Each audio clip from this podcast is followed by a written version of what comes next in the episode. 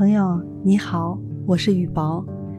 今天为你带来的小故事叫做《冒牌的管家》，作者怀沙。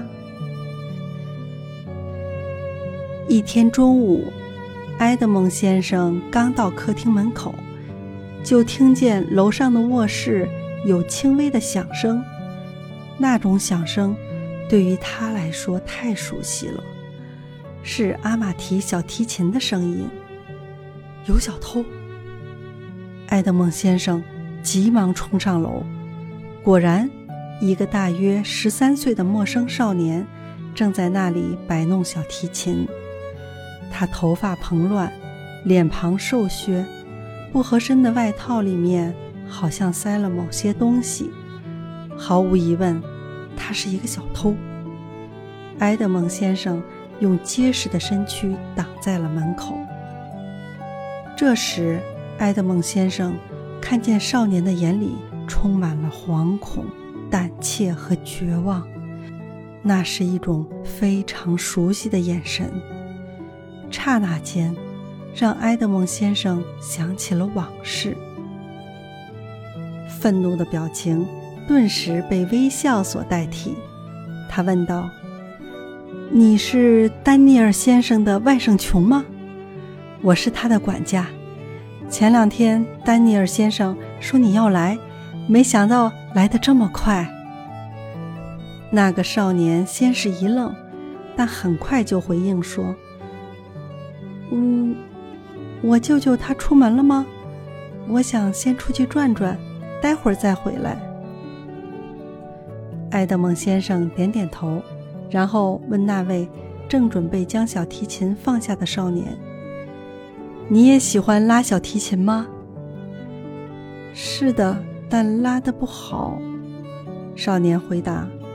“那为什么不拿着琴去练习一下？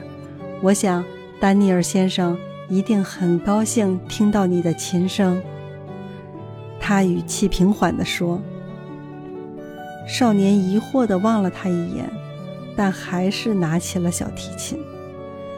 临出客厅时，少年突然看见墙上挂着一张埃德蒙先生在歌德大剧院演出的巨幅彩照，身体猛然抖了一下，然后头也不回地跑远了。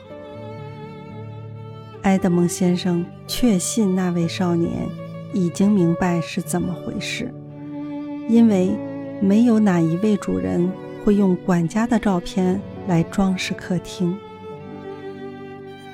那天黄昏，回到家的埃德蒙太太察觉到异常，忍不住问道：“亲爱的，你心爱的小提琴坏了吗？”“哦，没有，我把它送人了。”埃德蒙先生缓缓地说道。“送人？怎么可能？”你把它当成了你生命中不可缺少的一部分。埃德蒙太太有些不相信。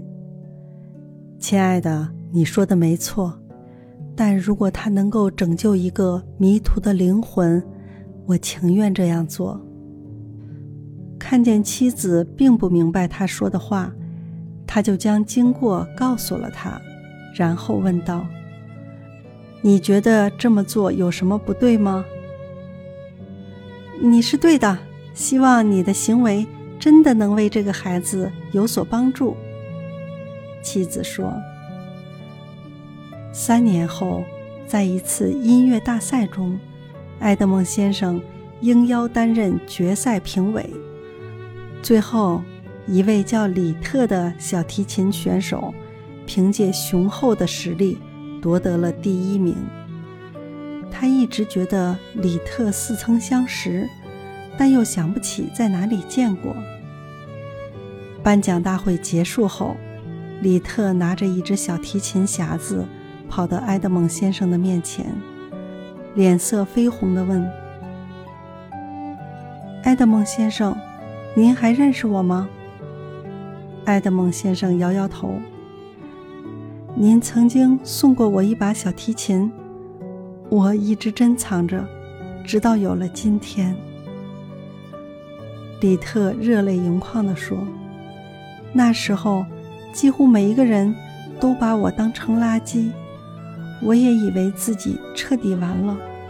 但是，您让我在贫穷和苦难中重新拾起了自尊，心中再次燃起了改变逆境的熊熊烈火。今天，我可以无愧的将这把小提琴还给您了。李特含泪打开琴匣，埃德蒙先生一眼瞥见自己的那把阿玛提小提琴正静静地躺在里面。他走上前，紧紧地搂住李特。三年前的那一幕，顿时重现在埃德蒙先生的眼前。原来他就是丹尼尔先生的外甥琼。埃德蒙先生眼睛湿润了，少年没有让他失望。